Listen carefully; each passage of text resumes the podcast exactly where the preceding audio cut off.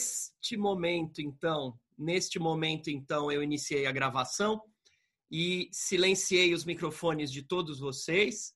É, claro que não é por nenhuma antipatia, claro, é apenas para é, é, para que a gente consiga se organizar, porque senão fica o, o ruído é muito grande, tem muita gente na sala.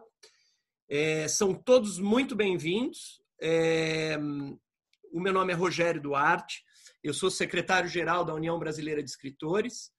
É, é, só um segundinho, um pequeno detalhe aqui técnico e iniciamos. Um segundo, por gentileza. Perdão. Então vamos lá. É, então, estava dizendo a vocês, estava me apresentando, sejam todos muito bem-vindos. O meu nome é Rogério Duarte, eu sou secretário-geral da União Brasileira de Escritores. Para quem não conhece, que pode, como tem muita gente é, de outras áreas além da literatura, eu vou fazer uma breve apresentação. A União Brasileira de Escritores, a UBE, é a mais antiga sociedade de escritores do Brasil. Ela foi fundada em 17 de janeiro de 1958, é, com a fusão de duas outras é, entidades de escritores que já existiam antes. Né? A sede aqui em São Paulo, a UBE, nesses anos todos, eh, tem por finalidade a defesa da liberdade de expressão, dos direitos autorais e dos direitos dos escritores de maneira geral, difusão da cultura e democratização do acesso à informação. E é com base nesse terceiro objetivo da UBE que esta entrevista está acontecendo. É, é, nas semanas anteriores, a UBE conversou com escritores, a gente no, no contexto da, do isolamento, etc., a gente queria oferecer uh, um bate-papo na, nas terças à noite é, a respeito de literatura. É, mas a diretoria entendeu que seria adequado na noite de hoje, por uma questão de, de é, fazer circular informação de qualidade com um especialista a respeito uh, do assunto que está, evidentemente, que todo mundo está falando que é o coronavírus, o que está acontecendo nesse exato momento. Então, é, sejam todos muito bem-vindos. A UBE os recebe com muito carinho, com, com, é, é, com muita alegria. nesse momento já somos 46 pessoas na sala, já é oficialmente a nossa entrevista mais cheia. Então, estamos muito felizes por causa disso. É, o presidente da entidade, que é o Ricardo é, Ramos Filho, está online. Eu vou dar a palavra para ele, dar uma boa noite a vocês e depois eu apresento entrevistador e entrevistado. Bom, pessoal, é, boa noite. É, fico muito feliz por esse recorde que a gente está tendo. É, eu não podia esperar outra coisa de uma entrevista em que o Daniel estivesse presente. É, e, é com muito orgulho que a gente da UBE está abrindo esse espaço para é, a gente discutiu isso internamente para falar de outros assuntos e não falar apenas de literatura, tá? É, trazer outras informações relevantes, outras informações que sejam de interesse público. Né? Então, fico muito satisfeito em ver essa sala cheia e eu tenho certeza que a gente hoje vai ter um, um, uma entrevista das melhores possíveis e é, muito interessante para nós todos. Obrigado e um abraço em todos vocês. Obrigado, Ricardo. O nosso entrevistador de hoje é o Jaime Serva, que já já opa, que já Opa. está com o, o, microfone liberado. É, seja muito bem-vindo, Jaime, boa noite. É, e o nosso entrevistado de hoje é o Dr. Daniel, que uh, atua no Hospital Sírio-Libanês, tem toda a sua formação na, na, Faculdade de Medicina da Universidade de São Paulo. É, especialmente vou destacar aqui, o currículo é grande, mas vou destacar aqui a livre docência em 2008 no Departamento de Cardiopneumologia da Faculdade de Medicina da USP. Então, é, para quem nunca assistiu às entrevistas da, da UBE, hoje tem bastante gente nova aqui, repito que são todos bem-vindos, é, teve gente que entrou depois da apresentação. É, o, o, planejado é o seguinte: o Jaime Serva, que é também da diretoria da UBE, é o entrevistador, tem eh, cerca de 50 minutos, eh, 45 minutos para fazer perguntas ao doutor Daniel. E aí depois a gente abre para perguntas dos presentes na sala. Sejam todos muito bem-vindos. Jaime, muito obrigado. Boa noite para você. Doutor Daniel, boa noite para você. Podem se apresentar e aí já podem começar também. Boa noite a todos. É um prazer enorme estar aqui e eu acrescento que, que numa, numa entrevista bastante especial, como o Ricardo acabou de, de destacar, que é o, o, testemunho de uma pessoa que tem, uma, além de uma formação médica ah, ah, muito, muito de destaque, é uma pessoa que está diretamente hoje ah, no front dessa batalha que a gente está levando, o mundo está levando com esse vírus que aparece dessa maneira e está assustando a todos. E boa parte dessa conversa vai ser no sentido de uh, um pouco dar uma regulada nesse susto geral e desmistificar algumas coisas, esclarecer outras e ouvir opiniões uh, uh, do Dr. Daniel Anslan, que é uma, uma, uma autoridade nesse assunto, inclusive tendo participado de inovações importantes nesse campo, que depois ele vai nos explicar. É, primeiro de tudo, boa noite. Eu queria só destacar que faltou na, na, na, na, na exibição do currículo, Daniel faltou uma coisa importante, que foi o fato dele ser um jogador de rugby de muito destaque, que é uma coisa que eu gostaria aqui de destacar para vocês. Mas o primeira coisa de todos, primeiro boa noite, Daniel. Muito obrigado você estar aqui com a gente.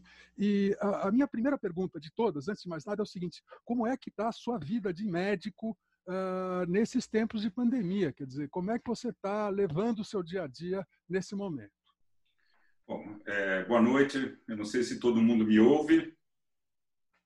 É, então tá bom. Eu não mudei de tela. Eu estou vendo o Jaime, mas está ótimo. Uhum. É, bom, é, antes de mais nada, eu queria dizer que eu vou discordar de você quando você diz da batalha contra o vírus. Eu vou começar discordando do entrevistador. Isso não é uma batalha, isso é uma aculturação o vírus está dominando a humanidade e não o contrário. Então, nós temos que nos preparar, porque, na verdade, o que aconteceu é que os coronavírus têm uma característica de é, trocarem de espécie e esse resolveu trocar de espécie nesse momento. E ele achou uma espécie farta o bastante para crescer e para se multiplicar. E ele está ensinando para a gente como é que é lidar com ele. Tá? Mas isso é uma brincadeira minha, a gente pode uhum. falar disso mais para frente. Uhum.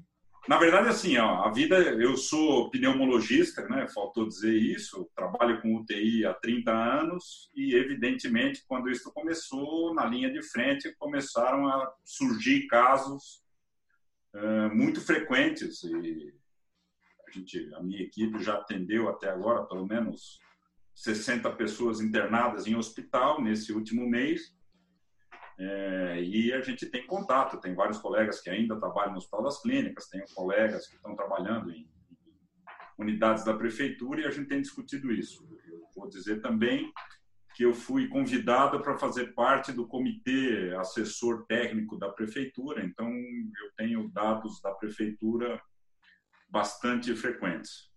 O que acontece particularmente no meu caso, é que eu fechei meu consultório. Eu agora estou começando a atender algumas pessoas que são retornos de pacientes que ficaram internados por coronavírus no consultório.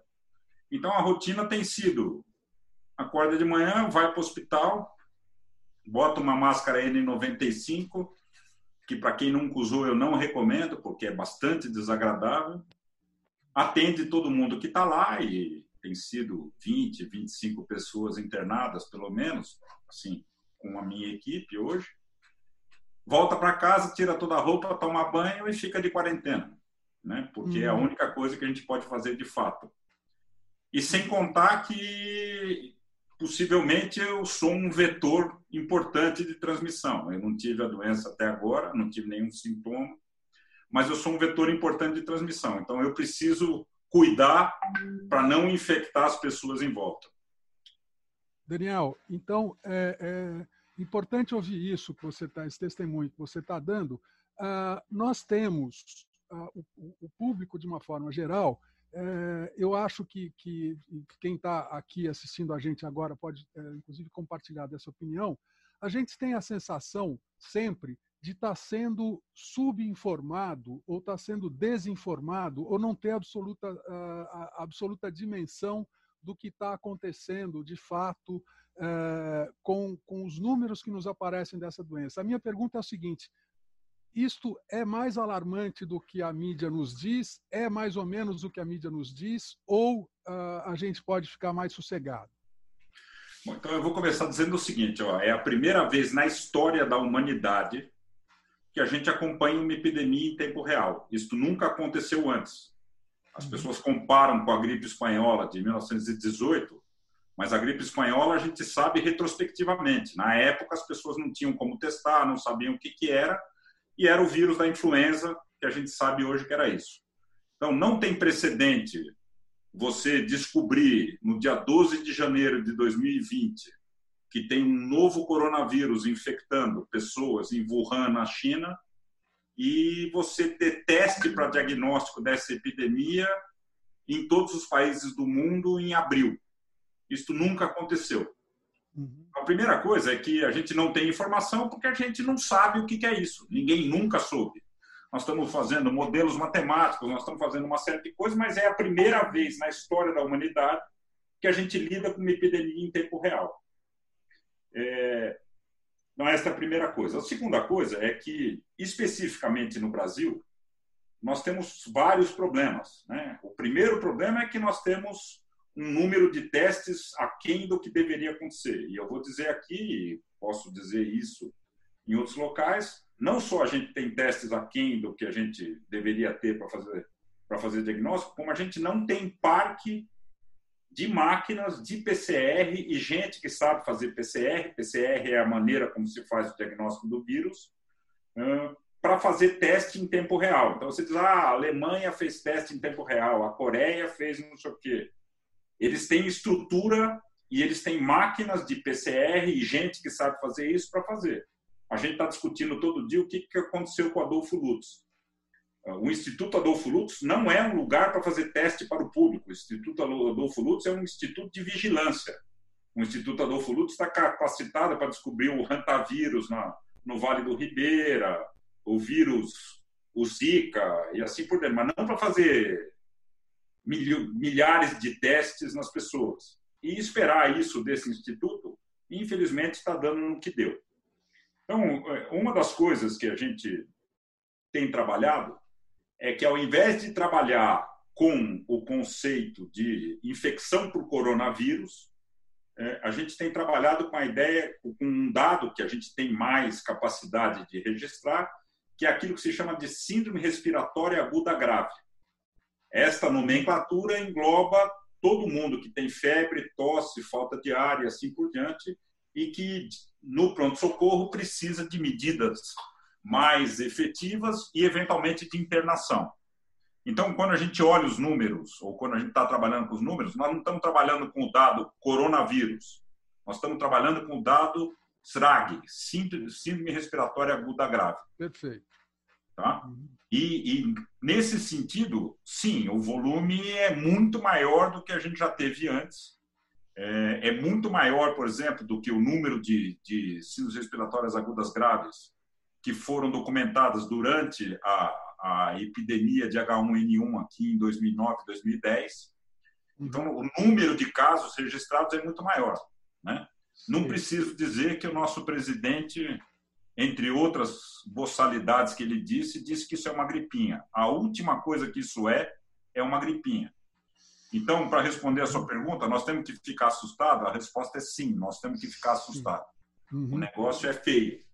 O negócio ah. é feio e o, o, uma, uma pergunta que é uma consequência imediata disso é o seguinte, é o que todos é, é, têm em mente, que é o seguinte, como é que é o problema da saturação, da eventual saturação da capacidade de atendimento em terapia intensiva em São Paulo? Tá. É, vamos falar genericamente. Então, deixa eu só explicar uma coisa. É... Essa doença ela se manifesta nos primeiros 5 a 7 dias de uma forma muito branda.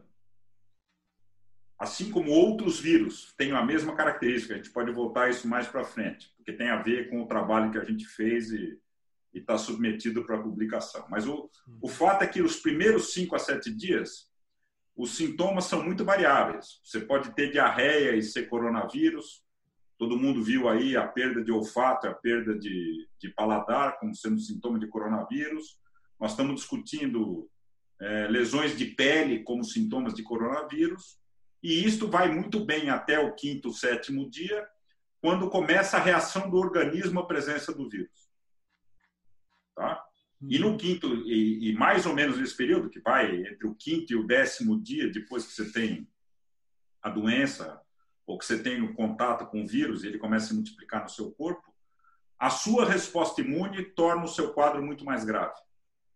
E essa resposta imune, ela faz uh, aquilo que a gente chama de tempestade de citocinas, quer dizer, há uma maciça liberação de mediadores inflamatórios, e essa inflamação pode acometer principalmente o pulmão, mas acomete rim, acomete músculo, acomete coração, acomete cérebro. Então, hoje está na Folha, não lembro se é na Folha no Estado, os quadros de derrame por, por conta do vírus. Né? O que, que acontece? As pessoas, o que está acontecendo em São Paulo, eh, no Brasil inteiro, e é um dos problemas que nós estamos lidando. As pessoas, por medo de irem aos prontos-socorros, é, com sintomas brandos da doença não vão e não ficam sabendo que elas têm. Elas só vão quando elas pioram. Então, o que está acontecendo, quando você diz de UTI e assim por diante, é que está chegando muita gente no pronto-socorro na fase mais grave da doença e que está uhum. sendo entubada e que está sendo tá precisando de ventilação mecânica no pronto-socorro. Não são pessoas que estão internadas. Tá? Sei. É, esse é um ponto. Então, as pessoas chegam muito tarde no atendimento. O segundo ponto é o seguinte: é, a Organização Mundial de Saúde estabelece que é necessário ter 10 leitos de UTI para cada 100 mil habitantes de qualquer lugar. Por exemplo, o que aconteceu na Lombardia é que, por conta de toda a política liberal do Bolsonaro de lá, ou dos Bolsonaros de lá, hum. é, foram sendo desativados os leitos. Uhum. E quando precisou desses 10 leitos por 100 mil habitantes, não tinha. O estado do Amapá tem 10 leitos de UTI. Uhum. O estado do Acre tem 70 leitos de UTI. Não tem 700 mil pessoas no Acre, tem muito mais do que isso. Uhum. Então a capacidade se esgota muito rápido. Uhum. E o mesmo vale para os leitos públicos uh, no Brasil. Quer dizer, no começo da epidemia, quando a gente começou esse comitê na prefeitura, tinha 400 leitos de, de UTI nos hospitais da prefeitura dedicados a coronavírus. Porque nós temos que pensar um outro problema. Todas as outras doenças continuam acontecendo. Claro. As pessoas continuam uhum. tendo infarto, as pessoas continuam tendo problemas cirúrgicos graves, as pessoas continuam tendo fratura. Uhum. Que são todas condições que, eventualmente, podem levar um paciente para terapia intensiva. Uhum, uhum. Felizmente, é, com a quarentena, aconteceu um fenômeno que nunca havia sido descrito no mundo. Uhum. Caiu a incidência de outros vírus. Especificamente influenza, praticamente nós não estamos vendo. Nós não estamos vendo em adulto e muito menos em criança. Né? As uhum. crianças, os anjinhos, são os vetores de todas as infecções. Não, a criança fica com o nariz escorrendo, ela dura um dia aquilo, e ela passa para a vovó que fica 40 dias no hospital. Então, o fato de que as crianças estão isoladas diminuiu essa necessidade. Perfeito. Essa, essa, eu queria completar isso dizendo uma, uma existe uma, uma, uma, uma um incômodo geral das pessoas uh, uh, de que as escolas estão fechadas e que isso é um exagero e tal. Eu queria é, tocar nisso com você, porque assim, a informação que se tem, ou que a gente pode ver nos núcleos familiares e na dinâmica de funcionamento de uma cidade, é que criança é um vetor importante uh, para disseminação de um contágio como esse, não é isso? Não, criança é o vetor mais importante, eu vou dizer para você, vou acrescentar o mais importante. Por quê?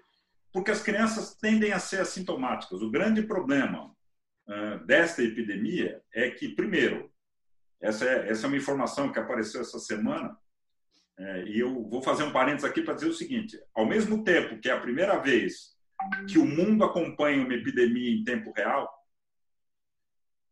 nunca teve tanta uh, fake news técnica como agora.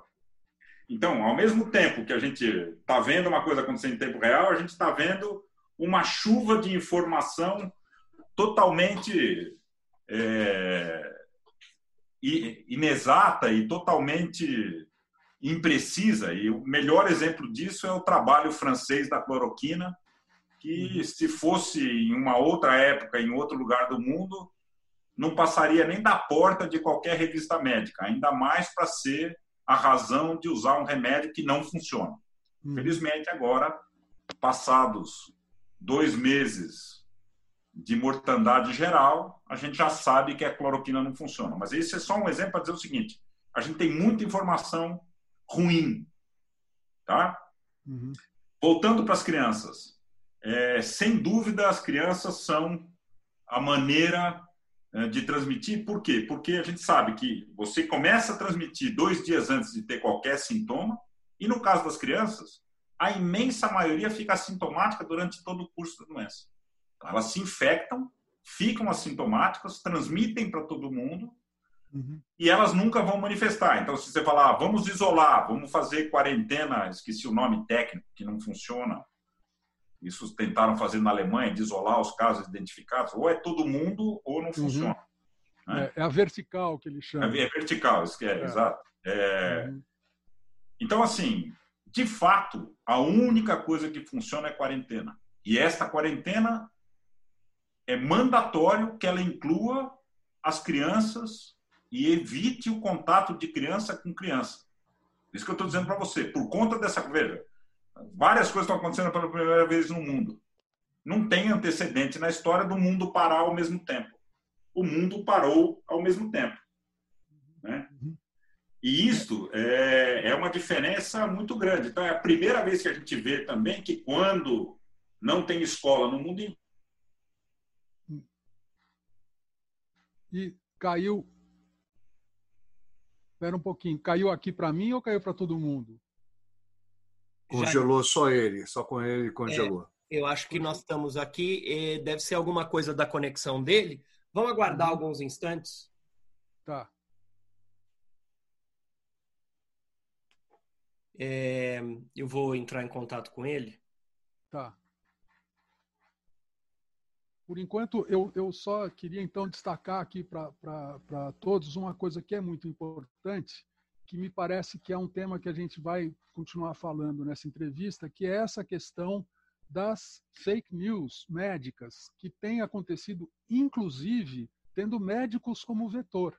Né? Quer dizer, eu tenho, eu tenho, uh, eu, eu sou mais ou menos ativo nas redes sociais e tal, e recebo ah, eu tenho feito diariamente um, um boletim uh, no Facebook a respeito dos, das, das, dos números que o Brasil tem apresentado disso, que é para as pessoas poderem uh, dar uma olhada no que está acontecendo aqui com algum nível de realidade. E eu recebo dezenas de mensagens de pessoas, é, algumas dizendo assim, ah, porque a cloroquina, ela funciona, eu sei que ela funciona porque um médico do Amapá declarou que tem usado é uma coisa que assim, a... Daniel, você voltou. Doutor Daniel, é, bem-vindo de volta. Eu tô, eu tô abordando esse caminho que eu queria uh, uh, então que você completasse, que é o seguinte: nós temos vivido um momento em que, ao mesmo tempo que a fartura de informação nos permite fazer essa quarentena mundial, ou seja, isso não, se a informação não fluísse rápido, a gente não, não teria, não obteria isso, mas ao mesmo tempo a quantidade uh, de barbaridades médicas que se falam na rede, por exemplo, você estava mencionando a história da cloroquina, que não parou, não parou. Tem gente se automedicando até hoje com cloroquina. E o auge, a caricatura diz que é o presidente dos Estados Unidos dizer para tomar desinfetante. Né?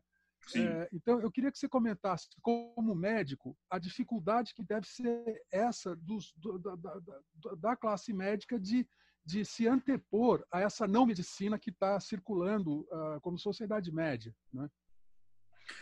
É, é, não tem não tem precedente isso, tá certo? Você ter uma receita feita pelo presidente, né? o presidente dizer tome este remédio que resolve aqui em outros lugares do mundo, não tem precedente. E, e para a classe médica fica muito difícil filtrar qual é a informação que de fato é relevante e qual que não é. Então, na verdade, assim, é, vou falar um pouquinho aqui da nossa experiência. A gente é, antecipou que nessa resposta inflamatória muito intensa do organismo acontecia um fenômeno de hipercoagulação. E a gente começou a usar heparina. Isso há três semanas atrás. Esse é um trabalho nosso que está submetido.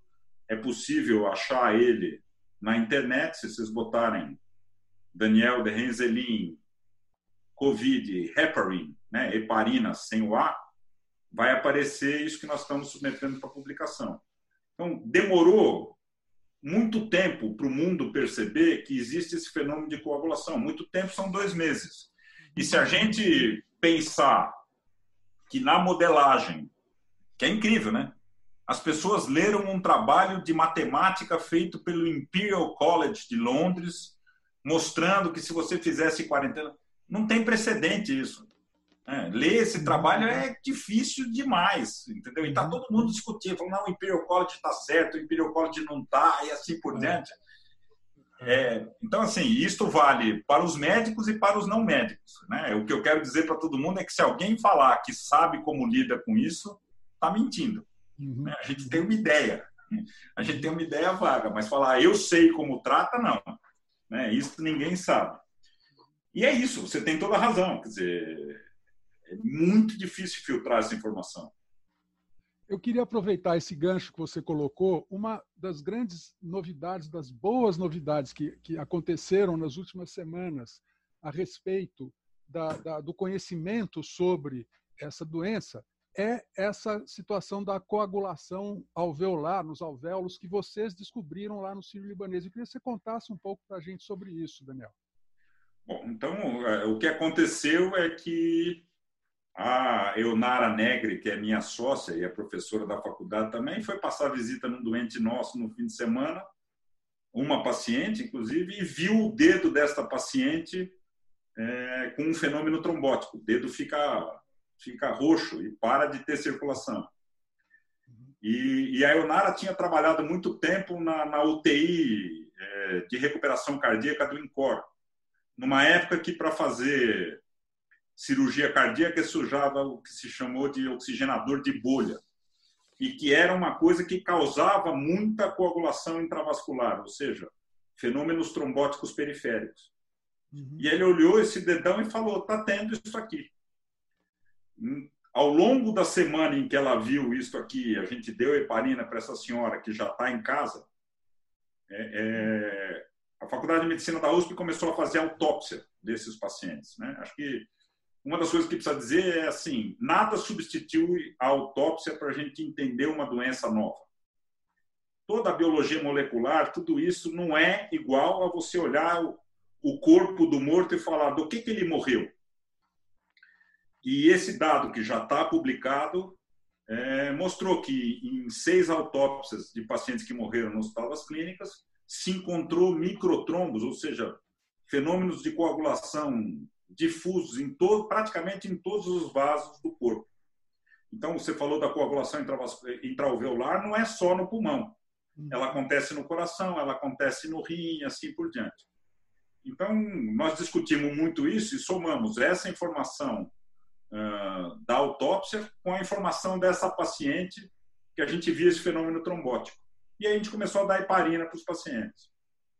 E a gente está descrevendo uma série de 27 pacientes com resultados bastante interessantes. Né? Dos 60 pacientes que a gente viu em hospital, a gente perdeu um, que era um paciente bastante idoso, com um tumor de pulmão bastante avançado. Então, eu diria que foi muito mais pelas comorbidades do que pela doença propriamente dita. Tá? É, e o mundo inteiro viu isso. Isso foi descrito na Itália, isso foi descrito na China, isso foi descrito é, nos Estados Unidos. Então, hoje, se você olhar hoje, está é, muito claro que essa é uma doença de hipercoagulação. O que eu particularmente acho estranho é que quando você vai estudar na literatura, o vírus da Zika faz isso, o HIV faz isso, o vírus da dengue faz isso, é, outros vírus, o ebola faz isso, o vírus que chama Marburg, que é mais desconhecido, ainda bem, porque ele é dos piores, faz isso. Só que nunca numa escala tão grande, nunca teve tanta gente doente ao mesmo tempo para que você visse assim.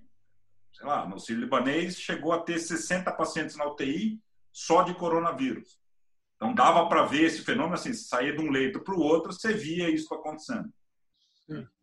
É, agora, isso, isso uh, você, outra coisa que costuma acontecer, que vem acontecendo, quer dizer, ouvindo essa sua explicação, a gente consegue ir costurando um monte de fatos que a mídia nos coloca no varejo, vamos dizer assim, cada um como se fosse independente do outro. Quer dizer, é, eu li ao menos duas notícias de, de acidente vascular cerebral relacionado a, a, a, ao, ao COVID, à Covid-19 é, e infarto possivelmente relacionado à Covid-19. Ou seja, isso faz parte desse mesmo quadro, Daniel, Sim. de coagula de Sim, é, é, é, essa é a, a, hipótese que a gente tem hoje.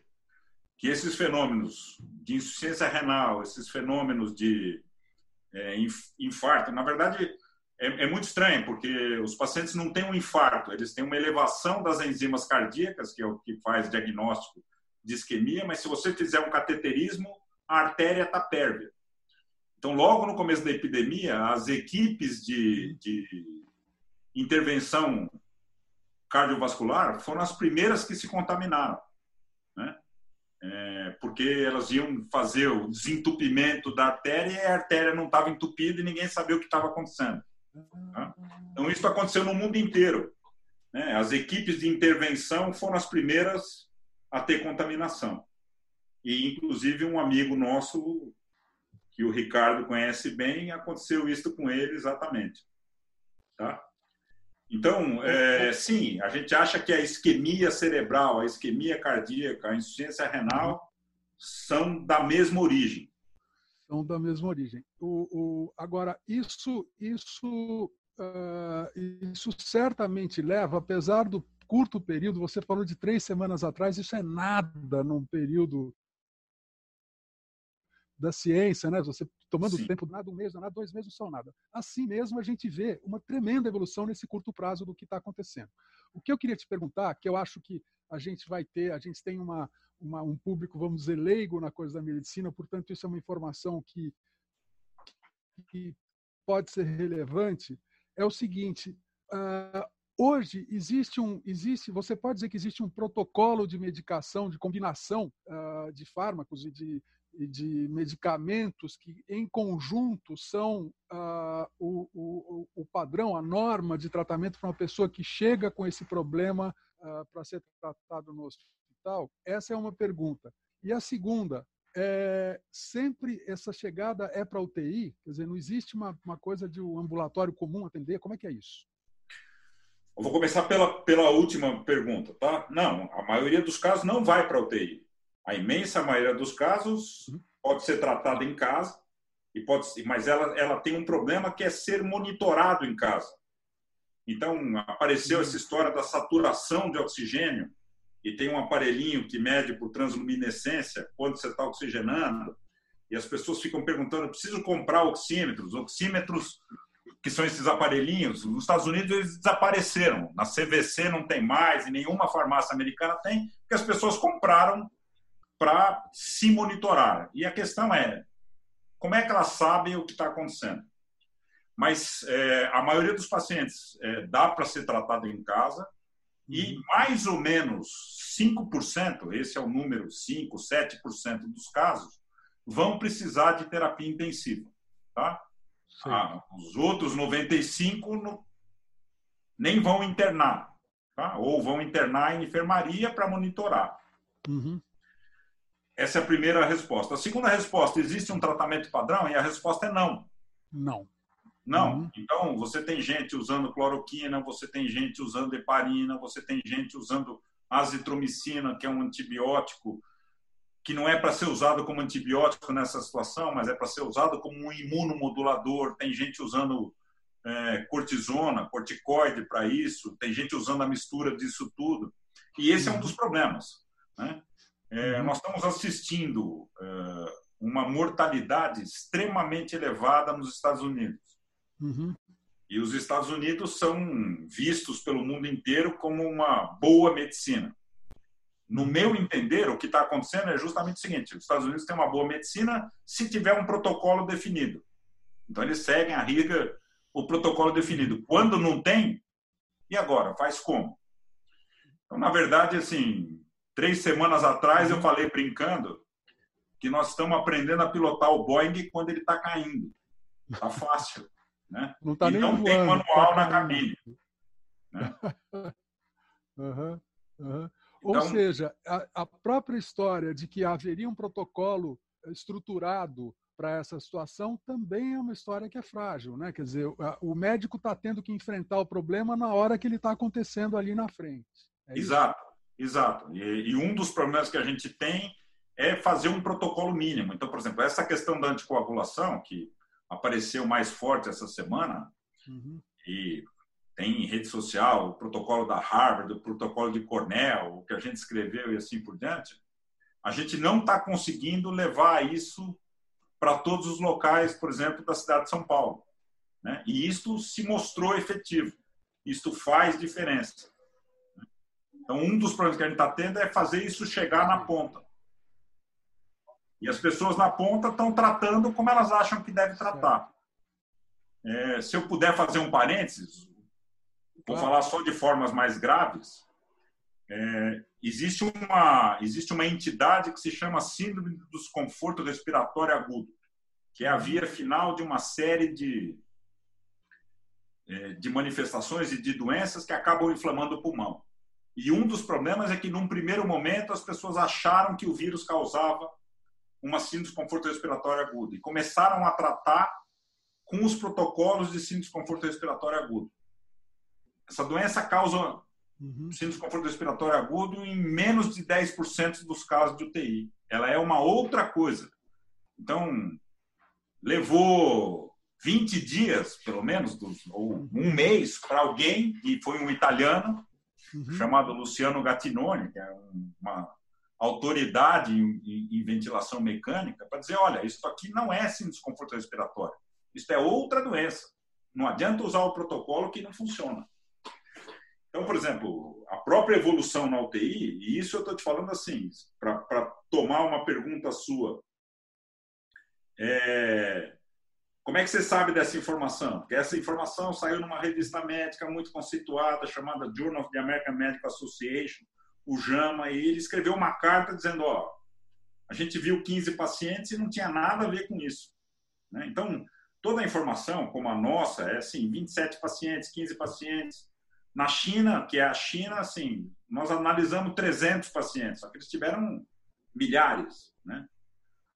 E o primeiro trabalho grande com 6 mil pacientes saiu no fim da semana passada, e é um trabalho americano, e esse trabalho, por exemplo, diz que a mortalidade em UTI é de 88%. Não é o que nós estamos vendo, por exemplo, nos sírio-libanês. Você tem esse número do sírio-libanês? É, é um número que é possível compartilhar? Olha, é, tenho. O número de pacientes na UTI que faleceram está em torno de 10 a 15%. Né? Nós estamos com muito paciente grave, são pacientes que estão há 30 ah, okay. dias lá, então no final da história isso talvez vá ser maior. Mas certamente não é na casa de 90%, é na casa de 20%. É, é. E o, o, o, outro dia, numa, numa emissora de rádio dessas aí, um, eu não me lembro o nome dele, um médico do Hospital Albert Einstein também colocou um número semelhante a esse uh, de perdas na UTI. É, então, me parece que é, que é uma experiência que é, que é válida e deve ser colocada. Daniel, eu queria fazer uma outra pergunta a você, que eu acho que é mais aflitivas e complicadas uh, sobre essa doença ela no começo foi, foi se fazia uma blague com relação a ela no Brasil, que ela seria uma doença de aeroporto, vamos dizer assim, né? uma doença importada que pegaria a classe A e a classe B. E, de fato, em São Paulo, você viu nas, nos primeiros 10 dias, ela pegou muito a Zona Oeste e a Zona Centro, elas tinham, elas tinham dois terços da, da, dos casos na capital de São Paulo. Sim. Paulo. Já acho que é você que está picando. Muito pouco tempo depois, é, é a questão mais alarmante de todas, e o, o médico Drauzio Varela, outro dia, disse isso numa entrevista também, que é o seguinte: como é que é quando isso chegar nas, nas nossas periferias, que tem uma condição, uh, tem uma condição muito desfavorável no sentido de, de, de, de, permitir com que as pessoas tomem essas, essas medidas preventivas que nós tomamos. Uh, as pessoas que têm apartamentos de muitos metros quadrados podem tomar, vamos dizer assim. E como é que se faz isso na periferia? Bom, primeiro, a doença já chegou na periferia. A doença está chegando num pico e, e essa estimativa de que o pico deve ser em torno de 9 de maio, ela parece ser válida e está crescendo muito na periferia. Então, é, nós temos um crescimento muito grande lá e nós temos uma questão que é assim: essa é a população que, além de não ter condições locais de fazer uma quarentena eficiente, é a população que não consegue fazer uma quarentena. Eu diria que antes, uhum. né, inclusive, é, nós vamos assistir de volta, quer dizer, todo mundo. É, todo mundo da Zona Oeste está mandando a fada ir lá, a assistente ir lá, porque varrer o chão cansa. Né? Então, nós estamos vendo esse ciclo. A gente, uhum. de fato, a doença uhum. chegou importada, porque ela tinha que ser, ela veio de avião, não é todo mundo que anda de avião, mas agora ela chegou na periferia com toda a força e ela vai voltar para a Zona Oeste, essa é a nossa estimativa, a Zona Oeste ou zona mais rica da cidade, porque as pessoas que trabalham lá dentro, trabalham com, com nessas regiões mais ricas, vão trazer de volta essa infecção. É, é, muito interessante porque um dos poucos locais onde tem teste sistemático é, está acontecendo são nos grandes hospitais, Sírio, Einstein. Então a gente está acompanhando a evolução dos funcionários e dos familiares dos, dos funcionários. O Círio tem um programa que chama Cuidando de Quem Cuida, que então todos os funcionários têm direito a usar o hospital e seus familiares também.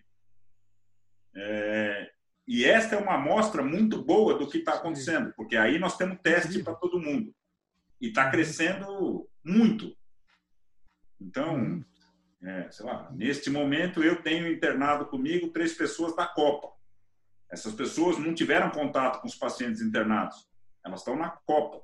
Mas são as pessoas que têm que se locomover, têm que vir, assim por diante. Seja, você, acha, o, o, você acha que o contato foi uh, o contato foi lá na, na, onde essas pessoas moram, quer dizer, não foi no hospital? É mais provável. Mais provável. É mais provável, porque a taxa de, de contaminação dos enfermeiros, médicos e assim por diante que estão trabalhando nas unidades específicas é baixa. Uhum. Ela é baixa porque o hospital ainda consegue manter os equipamentos de proteção individual, os EPIs. Uhum. Uhum. Em outros locais onde esses EPIs não são tão abundantes, a gente não tem essa informação. Uhum. Mas a gente não vai ter também, porque um exame na prefeitura leva três dias. Uhum. Certo. Agora, essa é uma outra pergunta também uh, que a gente. Você considera que há uma diferença? O médico que faz o atendimento na rede pública, ele está mais vulnerável do que o médico que faz o atendimento na rede privada? Aí eu diria que em relação aos grandes hospitais de São Paulo, com certeza. Uhum. Tá? Com uhum. certeza. Uhum. Certo. Deixa eu... Posso aproveitar aqui e cortar? Claro. Porque a Maria Esther está perguntando se o uso da máscara ajuda. Uhum. Acho que uhum. antes da gente prosseguir, eu quero dizer o seguinte, ó. Qualquer máscara ajuda. Por que, que ela ajuda? Ela ajuda a você não contaminar os outros, não a você não se contaminar com os outros. Uhum. Então, o uso de máscara tem que ser obrigatório, mas tem que ser para todo mundo. Não porque eu me defendo dos outros, mas eu defendo os outros de mim. Uhum. Uhum. Tá? Só para responder, para a gente não perder. É, eu acho super importante isso. Eu queria até reiterar isso, porque esse é um hábito que tem que ser difundido e a máscara de pano que se faz com cuidado em casa funciona sim. Aquela coisa que as pessoas dizem, ah, isso não funciona, eu tenho que buscar a máquina no hospital. Funciona e uh, o, o, melhor dos mundos é aquele em que está todo mundo mascarado, porque ele se protege e protege o outro. É, na verdade, é, é, é acho que é importante ter essa ideia. Uhum. Para você contaminar, você tem que ter uma gotícula que tenha partículas virais e que seja capaz de penetrar é, na boca e no sistema respiratório do outro. Tá? Uhum. Quando a gente espirra, essas gotículas espalham por 6 metros, mais ou menos. Essa é a estimativa que a gente tem. Entre tosse e espirro, 6 metros espalha tudo isso. Uhum. Se você tiver de máscara, você não espalha. E, consequentemente, Exatamente. se todo mundo tiver de máscara, mesmo que eu esteja contaminado, o meu vizinho daqui a um metro não vai sofrer nada porque eu vou espirrar dentro da máscara. Uhum. É, Jaime, de, desculpa, só interromper, o pessoal está começando a mandar perguntas no, no chat. Eu só okay. vou pedir, só, só vou pedir é, para você é, concluir as suas perguntas e aí eu, eu começo a, a mediar as perguntas. Mediar as perguntas. É, pode ser? Pode ser? Tá ótimo, tá ótimo. Eu tenho só, eu tenho uma última pergunta a fazer, então relacionada justamente a esse ao, ao, ao ciclo que a gente coloca para a doença, que assim a gente está vendo no noticiário aquela história de que a gente está chegando no pico e depois vai chegar para uma fase de, de, de vamos dizer, uma fase descendente uh, desse contágio. Uh, como é que se dá, Daniel, essa história de que do, do, do contágio uh, ser menos, menos eficaz, vamos dizer assim? Quando é que a gente pode acreditar que esse vírus se espalhará com menos intensidade na população de uma forma geral? A resposta é simples. Eu não sei. Né? Mas o problema não é que eu não sei, porque eu podia ser só vagabundo. Ninguém sabe, na verdade. Uhum. É, por que, que ninguém sabe? Nós já tivemos duas. Primeiro, eu esqueci de falar uma coisa no começo que é muito importante. Uhum. Esse não é o primeiro coronavírus que, que é, infecta humanos. Uhum. Tá? Normalmente, nas síndromes respiratórias agudas graves, 7 a 10% dos casos são por coronavírus. Uhum, uhum. Tá? Só que 2015 é o primeiro ano, de novo, na história da humanidade, em que saiu um trabalho dizendo: ó, aquilo que a gente chama de pneumonia bacteriana, dois terços é pneumonia viral. Nossa. Porque a gente não tinha metodologia para fazer diagnóstico de vírus. Então, nós estamos falando de alguma coisa que aconteceu há cinco anos atrás, não estamos falando de 50 anos atrás. Uhum. E nesses cinco anos a gente aprendeu que coronavírus, 7 a 10% dos quadros pneumônicos são por coronavírus. É, mas a gente já teve duas epidemias antes, o SARS, né, o, o, e o MERS, o Middle East Respiratory Syndrome, o, o SARS eu não lembro o que, que é o S, não vou falar para não falar besteira. Mais ou menos com 10 anos de intervalo, e a gente não aprendeu nada sobre a resposta imune do nosso corpo a este vírus. Então, agora nós estamos na fase em que tem vários testes de sorologia. Vou me adiantar para responder antes que alguém diga: nenhum teste desse funciona. Tá? Mas, na verdade, a gente não sabe se a resposta imune que a gente faz contra esse vírus é por anticorpos ou é uma resposta celular. Por que, que eu estou dizendo isso? Porque a resposta celular, por exemplo, que é o que nos defende da tuberculose, e é muito interessante que quem tomou, os países que tomaram vacina de tuberculose têm menos casos que os países que não tomaram. Então, a gente lê no jornal, é, o Iraque não é obrigatório vacina para tuberculose, a Itália nunca vacinou sua população contra tuberculose, os Estados Unidos não é obrigatório, a França não é obrigatória, a Inglaterra não é obrigatória, enquanto que, por exemplo, a tuberculose faz parte do, do calendário obrigatório de vacina no Brasil. Então, qual é a vacina da tuberculose? A BCG? É, é a BCG, isso. Ah, ok. Uhum. Tá? Então, aparentemente, o uso de BCG protege contra o vírus. Porque a gente teria um número muito maior que a gente está vendo. Está longe do milhão de casos americanos. Mas, para responder a sua pergunta da fase descendente, uhum. é, é aquilo que se chamou de imunização de rebanho. Isso. Como esse vírus é muito infectante, a gente imagina que mesmo as pessoas que estão em quarentena estão tendo contato. E muitas delas vão desenvolver uma imunidade que a gente não sabe se é celular ou se é por anticorpos, e isso é que vai fazer diminuir o número de casos. Então, lá no começo, antes do Boris Johnson ficar doente, ele defendia o seguinte: deixa a Inglaterra aberta, vai todo mundo pegar, e unfortunately we will lose some dear friends. Uhum. Esse é o texto uhum. dele. É bonito, né? Coisa de inglês, né? Vamos para a guerra. Vai morrer gente, mas vai ser bom. E essa questão é que diz isso, que, que vai cair. O que é interessante é que estão modelando isso em vários países do mundo e, de uma maneira geral, em torno do terceiro mês, do terceiro para o quarto mês, o número de casos despenca. Hum. E provavelmente é porque a gente tem. É, obrigado. Curió botou aqui que o SARS é a Severe Acute Respiratory Syndrome. É, lembrei. Uhum. É, o que acontece é isso, quer dizer, a gente imagina que a grande parcela da população vai estar imunizada, vírgula, menos os idosos. Porque uhum. os idosos, de fato, eles têm uma aquilo que a gente chama de imunossenescência. Eles não conseguem mais responder como eles deveriam a uma série de infecções. Certo. Tá? Okay. Daniel, uma, só um detalhe que você falou de, de, de imunidade celular e imunidade por anticorpos. O que é essa diferença? É, nós temos no, no corpo células é, de defesa, os linfócitos, especificamente os linfócitos, e uma característica dessa doença é que a taxa de linfócitos no sangue cai muito. Uhum. E, e, entre os linfócitos, a gente tem um linfócito que, que é chamado bonitamente de natural killer. Ou seja, o que aparecer na frente dele, ele destrói. Uhum. Tá? Uhum. E esta resposta não depende da produção de anticorpos. Então, ah. ela depende só do linfócito ser capaz de reconhecer o vírus. Uhum. Então, a gente imagina, isso é uma discussão que está começando agora, uhum. que você tem uma resposta linfo... pessoas que não ficam doentes têm uma resposta desses linfócitos muito intensa. E essas pessoas nunca vão produzir anticorpos, porque não para você produzir anticorpos, você tem que destruir o vírus, pegar um pedaço, quer dizer, você não, o seu sistema imune. Ele pega um fragmento do vírus e explica para um outro linfócito, que chama linfócito B, diz assim, ó, é contra isso aqui que você tem que fazer anticorpo. Mas a primeira etapa é, eu vou lá, reconheço que tem uma coisa estranha, destruo aquilo e sobra dentro dessas células do linfócito um pedacinho do vírus. E aí outros linfócitos aprendem com ele a fazer anticorpo.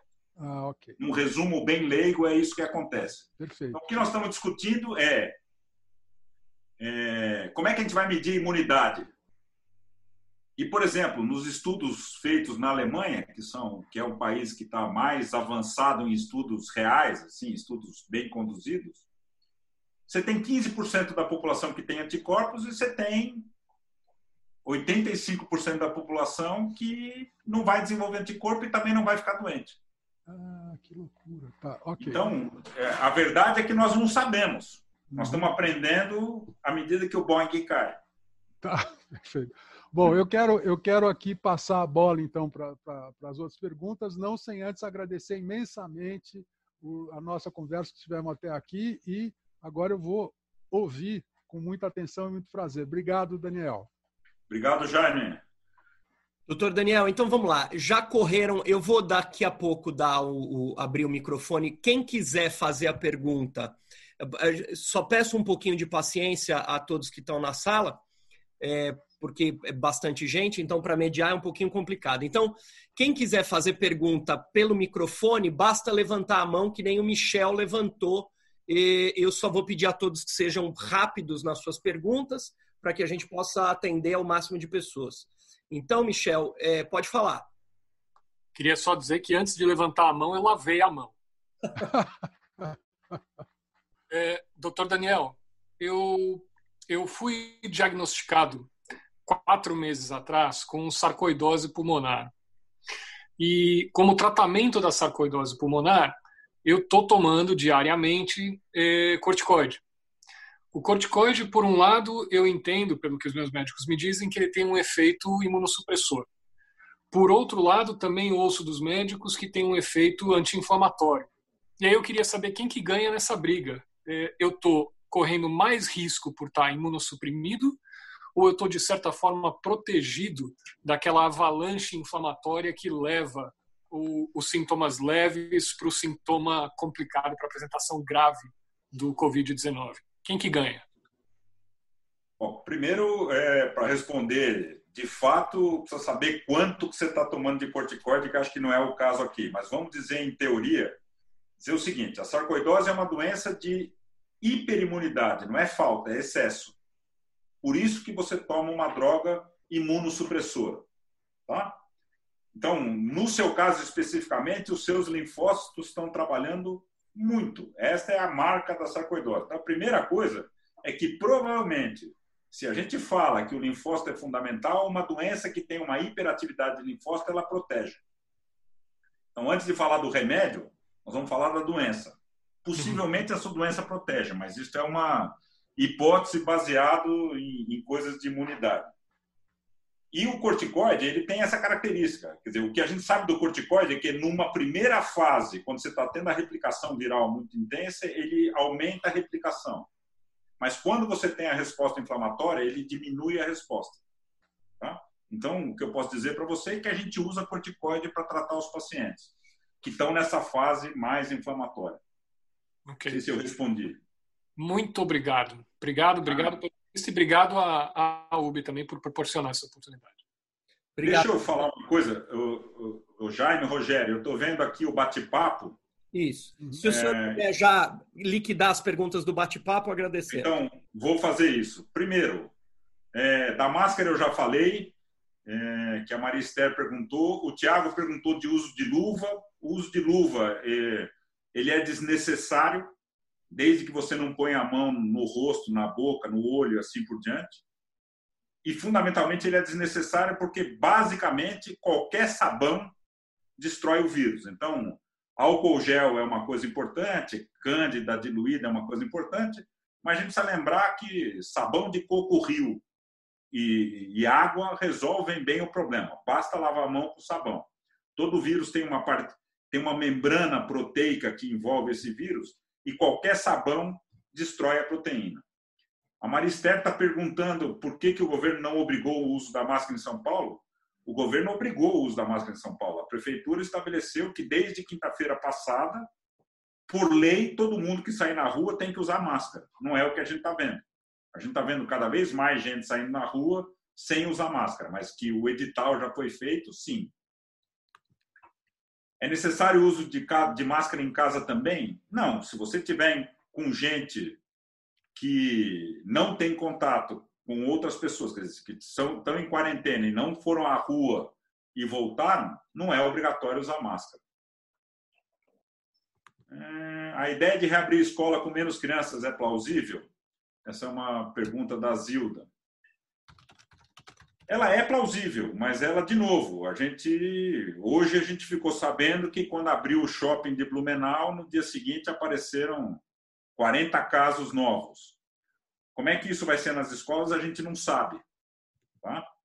Então, é, e como é que você vai fazer para abrir a escola com menos criança? Eu sei menos ainda. Mas tudo é plausível, só que a resposta é assim: você tem certeza que vai dar certo? Não sabemos. Não sabemos aqui, não sabemos na Europa, não sabemos nos Estados Unidos, não sabemos em lugar nenhum. É, há algum estudo conclusivo sobre a reinfecção? Uma pergunta da Sandra. Uhum. É, isso é uma pergunta interessante, muito importante, pelo seguinte: a gente desconhece pessoas que ficaram doentes de novo. Quando a gente fala de reinfecção, quando a gente fala que na Coreia encontraram vírus meses depois, não sei o quê, a gente está falando da persistência do RNA do vírus na garganta. Uhum. Ninguém sabe se esse vírus que esse RNA que está lá é de uma partícula viral que é capaz de infectar de fato. Tá? Então, é, como que os, todo mundo que está curado de coronavírus deixou de ser um portador, deixou de infectar as outras pessoas? A resposta é ninguém sabe. Tá? A gente encontra partículas virais. Tem um estudo muito pequeno, publicado numa revista muito séria, que chama Nature, que diz que esses vírus que foram encontrados não são viáveis, ou seja, eles não são capazes de infectar outras pessoas. Mas a gente não sabe. Reinfecção com doença, não. Você ficou doente, sarou, você não tem doença de novo. Se isto é uma imunidade definitiva, como é, por exemplo, no sarampo, você tem sarampo uma vez na vida e nunca mais você vai ter, você tem cachumba uma vez na vida e nunca mais você vai ter, a gente não sabe. Então, a gente pode chamar essa entrevista de A gente não sabe. Legal. A Lise quer fazer uma pergunta. Já estou coordenando Oi. também, Rogério. Fique à vontade. Posso fazer uma pergunta, então? Bom, é o seguinte, doutor, eu tenho 69 anos. É, no dia 13 de março, eu ouvi a entrevista inicial desse processo todo e fiquei apavorada, porque eu falei assim: bom, nós, os velhos, somos culpa os culpados de tudo, das crianças não irem para a escola, do hardcore party e de mais alguma coisa. E isso ainda continua aparecendo a mesma coisa. Hoje, agora mesmo, o senhor falou que para todo mundo vai ser assim, para os velhos, não. Agora, será que vale a pena a gente viver? Desculpa, é uma pergunta assim muito objetiva. Será que vale a pena a gente viver, sei lá, por quantos anos aqui trancado? Porque a ideia é que vão nos trancar durante muitos não, anos. Não, não, não, desculpa. O que eu estou dizendo é, primeiro, é, quando eu estou falando de imunossenescência, é, isso não acontece aos 60, desculpa. E 9. 69, não acontece. Isso é 80, 90 anos, tá? Então, hum. desculpa, eu me expressei mal. É, uhum. Por outro lado, a primeira paciente que a gente deu alta era uma senhora de 96 anos. Tá? Então, assim, a primeira paciente que eu vi, que a gente atendeu e que a gente deu alta, era uma paciente de 96 anos. O que acontece com a, com a população de mais idade é que, um, a gente sabe que Quanto mais comorbidades a pessoa tem, maior o risco que ela tem de morrer. E a gente sabe das comorbidades, que... inclusive, né? Ela vai morrer das, das próprias inclusive. comorbidades. Não, comorbidades. Ou seja, inclusive. mesmo sem coronavírus, eu posso morrer por Sim. causa da minha pressão alta, do minha, da minha possível Sim. diabetes, da minha racoparta também. Sim. Né? Então, veja, é... eu acho que nós não vamos deixar todo mundo trancado os próximos três anos até ter uma vacina. Porque o que a gente está discutindo só é o seguinte: ficou muito evidente que a mortalidade, como na maioria das doenças, era maior conforme quanto mais alta a faixa etária. E, por conseguinte, é esta faixa etária que a gente tem que proteger da melhor forma possível. E até agora, a única forma possível é a quarentena. Nós não temos outra forma. Não, eu, eu, eu acho assim, eu estou fazendo a quarentena desde o dia 13 de março. Eu entrei em quarentena dia 13 de março e eu saí uma vez para fazer a minha vacina. Só é a única vez que eu saí.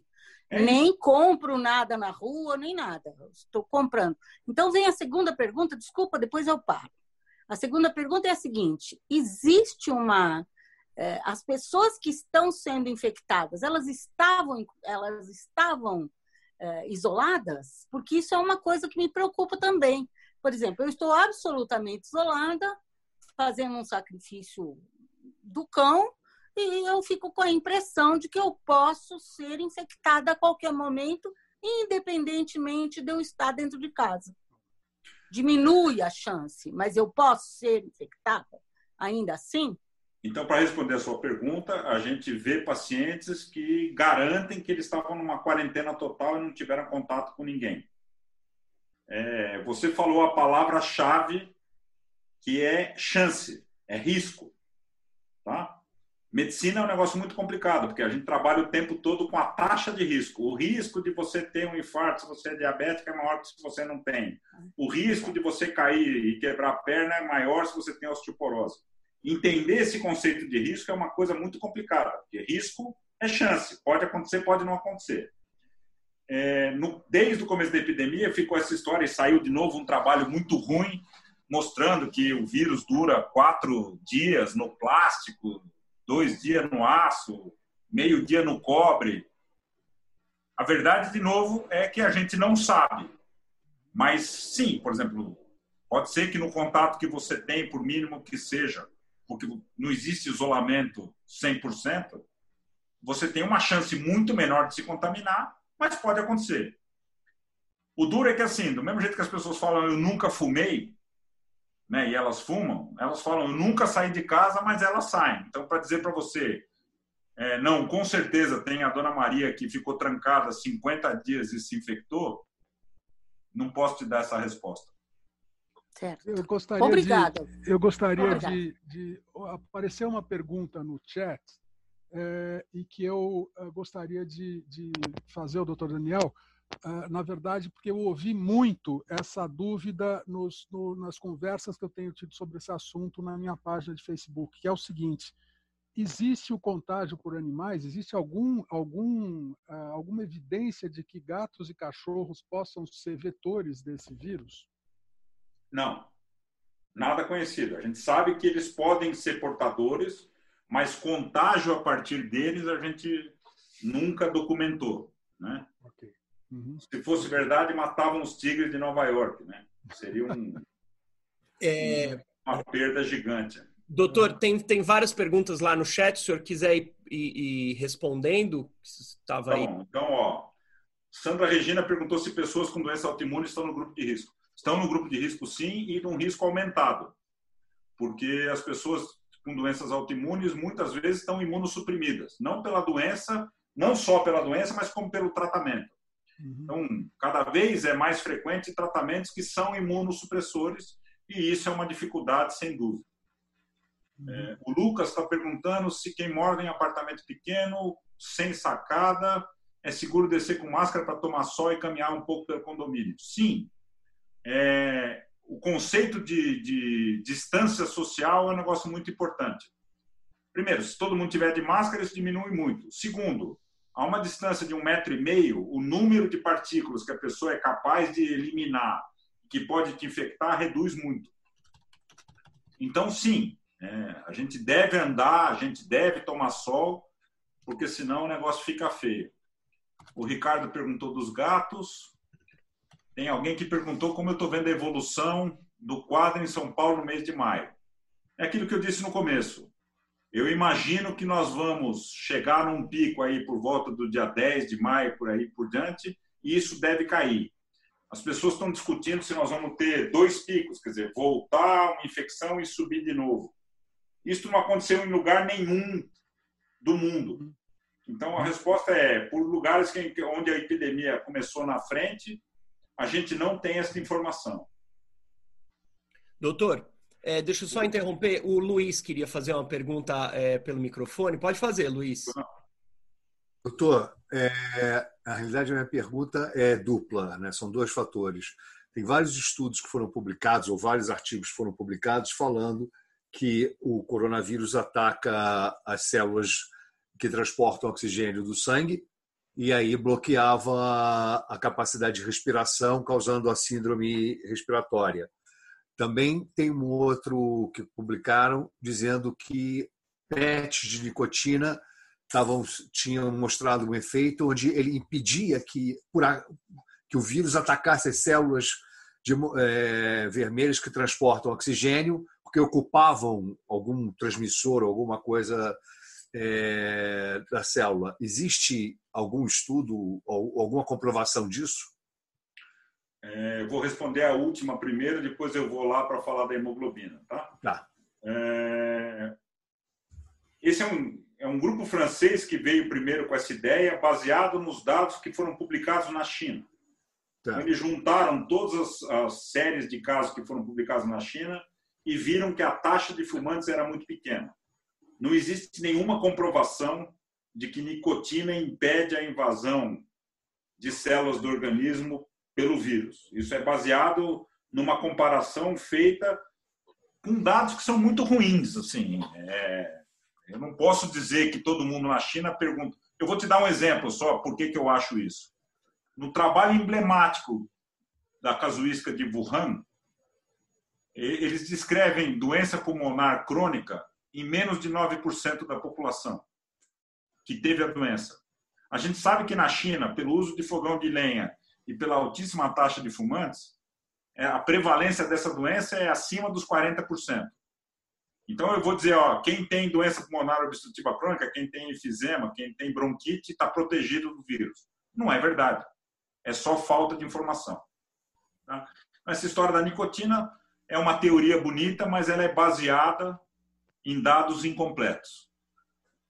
É a história de que na molécula da hemoglobina, então você está dizendo das células que transportam oxigênio, nós estamos falando das hemácias e da hemoglobina. Tem um sítio onde o vírus pode se ligar. Na verdade, ninguém demonstrou que a hemoglobina não está funcionando normalmente é, na presença do vírus. A gente fala da doença respiratória, a gente está falando de doença primária do pulmão. É, o pulmão, eu sou um pouco fascinado por ele, é um órgão muito interessante, porque ele tem uma superfície do tamanho de uma quadra de tênis, onde acontece troca entre o ar e o sangue. Então, nós temos uma membrana muito fina para o ar, para o oxigênio que está no ar poder passar para dentro do sangue e para o gás carbônico que está no sangue poder sair no ar que a gente expira. É essa membrana que fica doente, não é a hemoglobina. Tá? Legal. Obrigado. Obrigado, Luiz. Curió, pode fazer a sua. Só, só um instantinho. Estou tentando liberar seu microfone aqui. Só um segundo, não estou conseguindo. Um segundo. Enquanto isso, ó. Por favor. Oi. Pronto, pronto, liberou. Oi. Oi, Daniel. É, uma pergunta que pode ser feita a, a médicos, a engenheiros, a administradores é, públicos, etc., que eu acho que vai gerar os próximos milhares de novos congressos no futuro, de, tanto de engenharia, como de medicina, como de administração pública. Nós estamos num mundo extremamente é, avançado em termos tecnológicos. Né? Nós temos robótica, nós temos 5G, nós temos é, Elon Musk levando as pessoas para o espaço para passear, etc.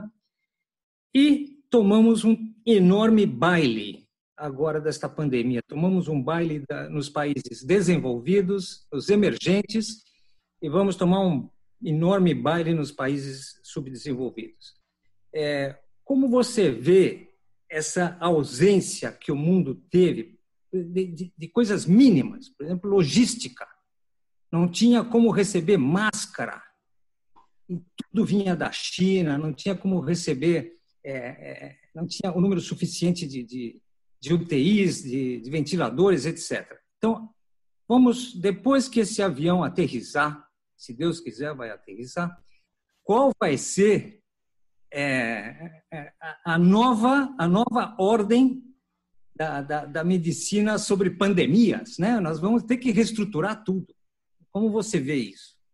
Eu acho que é uma oportunidade gigante, né? porque é exatamente isso. Quer dizer, como eu disse no começo, é, eu, eu, não sou muito fã dos liberais. Essa ideia de que é custo, que é não sei o quê, que é não sei o que lá, então precisa restringir. Então, por exemplo, vamos pegar aqui o estado de São Paulo. A Esther Sabino, que foi a pesquisadora que é, viu o genoma do vírus assim que começou aqui, que saiu em tudo quanto é jornal, é minha amiga, minha colega de turma. Ela diz claramente: ó, o Brasil não tem um laboratório de virologia capaz de estudar o coronavírus, porque nós não temos nenhum laboratório de virologia com nível de segurança suficiente para isso.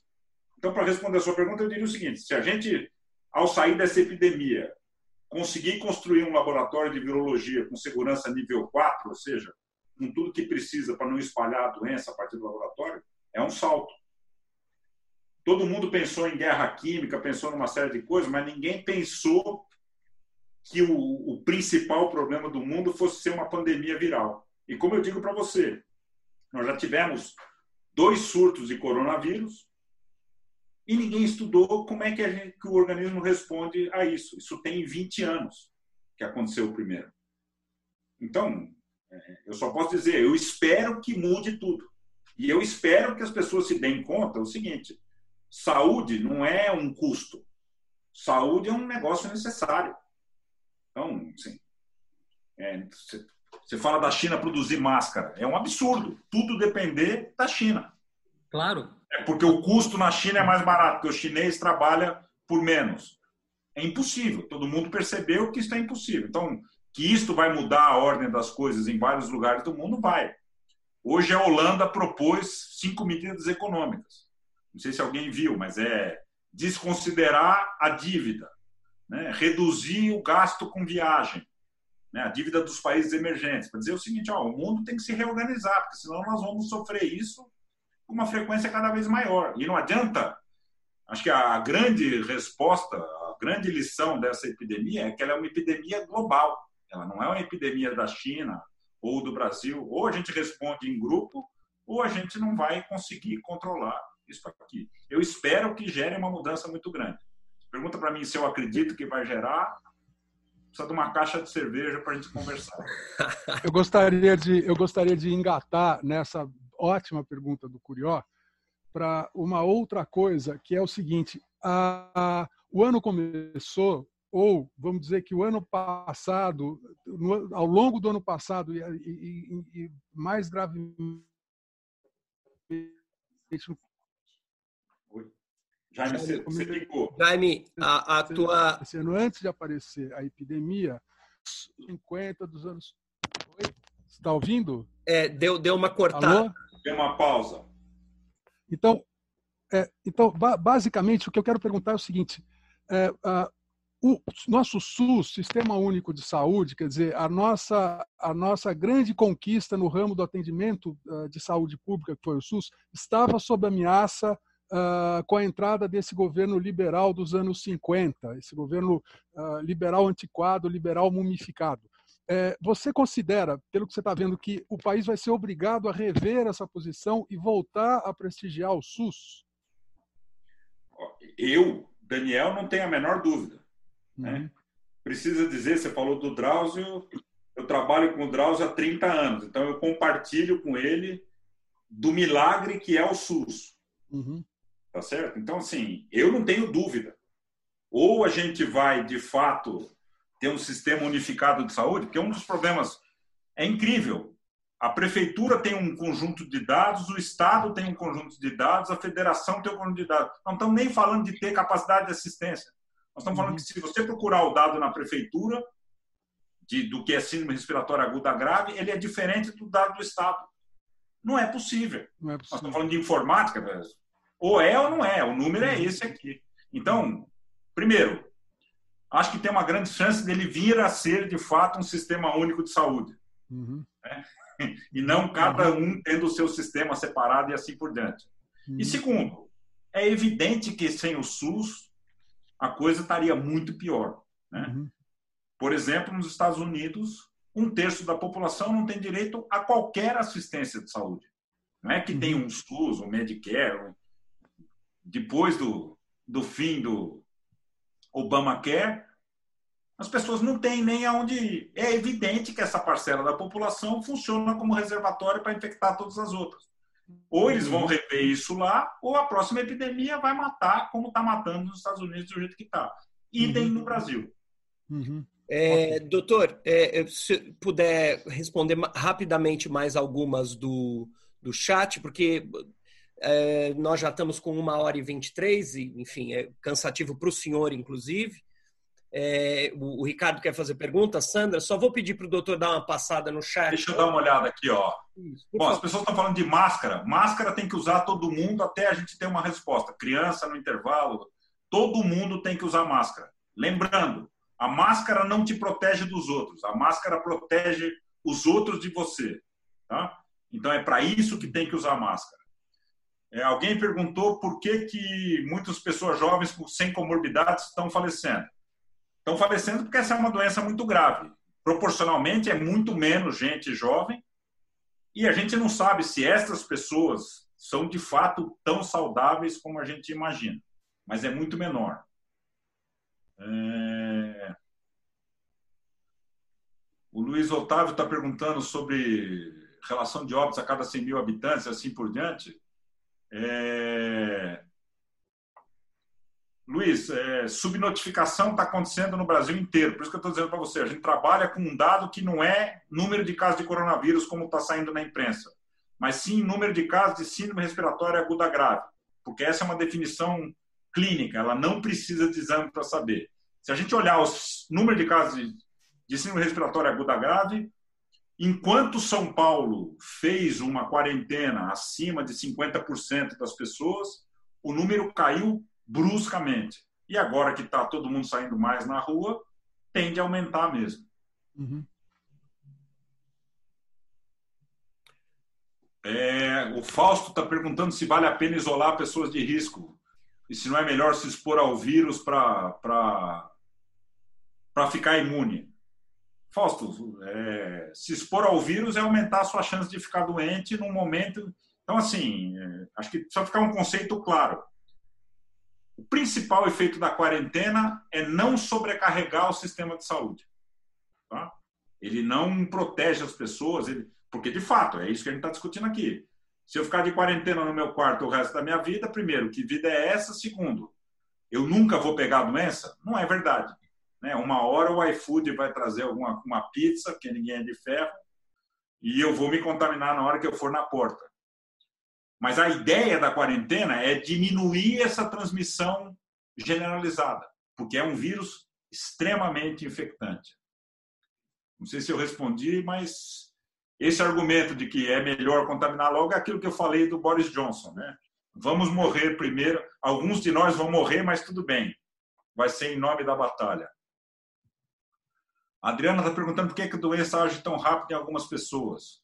Ela não age tão rápido, né? Alguém me perguntou aqui é, sobre a recomendação de não sobrecarregar o sistema de saúde e só procurar quando estava com sintoma. Na verdade, o problema é que a gente está identificando agora quais são as formas, as manifestações precoces da doença. A gente começou com o relato dos casos internados em Wuhan.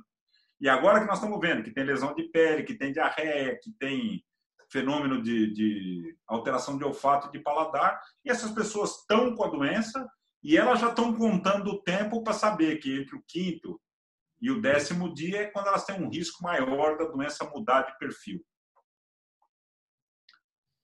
Doutor, a hora, a hora que o senhor decidir interromper as questões do chat, aí o Ricardo faz uma. Elas acabaram. Então, pronto. Então, eu vou liberar Agradeço a todos que fizeram pergunta pelo chat. Michel, vou te pedir para aguardar, porque você já fez uma. Sandra, pode falar. Pode falar. Uh, doutor, eu, vocês têm contato normalmente com as, as outras com, com, as outras equipes dos outros países que estão fazendo pesquisa também. E eu Sim. queria saber o seguinte: tem algum indício de alguma outra droga? Eu vi estudos sobre plasma na Inglaterra, uh, uso de plasma de quem se infectou e foi curado. Aí tem um ministro. Bom, qualquer coisa que venha desse governo é uma normalidade, né? É uma Anitta coisa... não funciona. Vermífugo não funciona para isso, mas vamos em frente. Tem um o grupo. O astronauta também... falou que funciona, mas nós não temos nenhum indício. É, tem um grupo também estudando uma, é, é um remédio para o HIV, uma droga que controla o HIV. Então, tem algum indício em algum país, em algum grupo de estudo sério que, né, que a gente possa dizer, bom, por aqui tem talvez uma saída, como a heparina, por exemplo? É, bom, primeiro, é, vamos lá. Antivirais. Todos os antivirais que a gente conhece, que são usados para HIV, né, eu vou aproveitar aqui que estou em público para falar mal de Tamiflu, porque Tamiflu não serve para nada, que é o que supostamente trata é, influenza, né?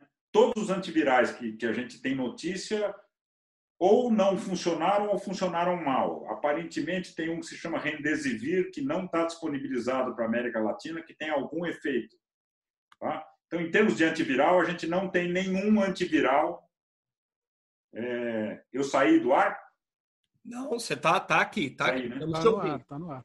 Estamos te ouvindo perfeitamente. Alô? Doutor, estamos ouvindo perfeitamente. Não, ele saiu antes do. Agora que ele saiu. Ah, é. Tem um tempo, tem um delay. Tem um é, delay. Um atrasinho. Ah, ele já está voltando, já está voltando. Só aguardar um instantinho, eu, ele já está retornando. Já autorizei aqui a entrada dele. Entrei pelo celular porque caiu a minha internet. Todo mundo está usando ao mesmo tempo. Está todo mundo querendo ver isso aqui. Então voltei, desculpa. Eu estava eu estava respondendo dos antivirais. Então, nenhum antiviral funciona. a história do soro de, de convalescentes, do plasma de convalescentes, é uma ideia de que as pessoas que conseguiram fazer anticorpos, é, esses anticorpos podem ser usados para outras pessoas com melhora. Esse é um protocolo que está em andamento no Sírio, está em andamento no Einstein, está em andamento em vários lugares do mundo, mas a gente ainda não sabe nenhuma resposta real. E com relação a medicamentos que previnam o vírus de alguma forma, ou seja, alguma coisa para você tomar para não se infectar, não tem nada. Não sei se eu respondi a pergunta, eu perdi de quem que era. Respondeu sim, obrigado. Sandra, obrigado, Sandra. Ah. Ricardo, é, pode fazer a sua e aí você já, se quiser, já se despede do público. Vou dar depois a palavra para o Jaime, para o Daniel, e aí a gente encerra. Não, é, é, Dani, eu queria homenagear você e a sua equipe, é, me unindo às bênçãos que o Cabo da É, enviou para vocês hoje. É, eu vi que ele, ele mencionou vocês hoje e mandou bênçãos para vocês. Então, eu estou me unindo às bênçãos do Cabo do Ciolo, da Ciolo para homenagear vocês. Tá? Acho que é muito bacana vocês serem citados pelo Cabo da Ciolo. Tá? Muito legal isso. Tá? E, pessoal, aproveito então para me despedir. Foi muito legal essa, é, essa entrevista, Dani. Um, um beijo para todo mundo e até a próxima. Tá? Jaime, pode eh, fazer sua despedida? Depois... Não, deixa eu responder. Não, deixa eu responder. Ah, desculpa, favor. por favor. Deixa eu responder. É, é, eu e o Ricardo temos uma característica comum. Nós somos santistas, a primeira coisa. Então, nós somos considerados também. grupo de risco. E o Jaime também. O Jaime também, não é. Não, estou falando. Nós, nós estamos irmanados por, por essa questão. Mas é, esse é o auge da carreira, né? Pelo cabo da Ciolo, eu não podia esperar mais.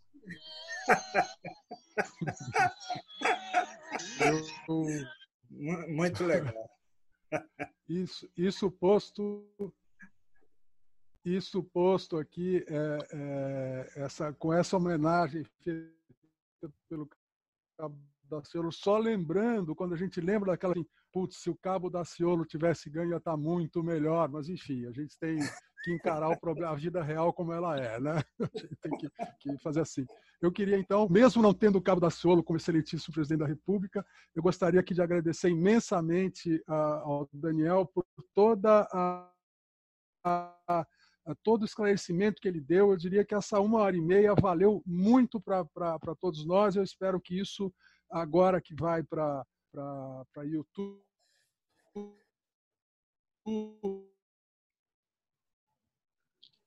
É, é, tivemos Jaime. um corte, Jaime. Tudo mais seja assistido por um. Muito. Oi?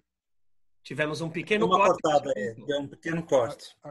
Agora você voltou. Na verdade, então, foi você que foi embora, Jaime. É. Ah, eu que é. Ah, é o horário de pico, tá todo mundo ligando a internet em casa.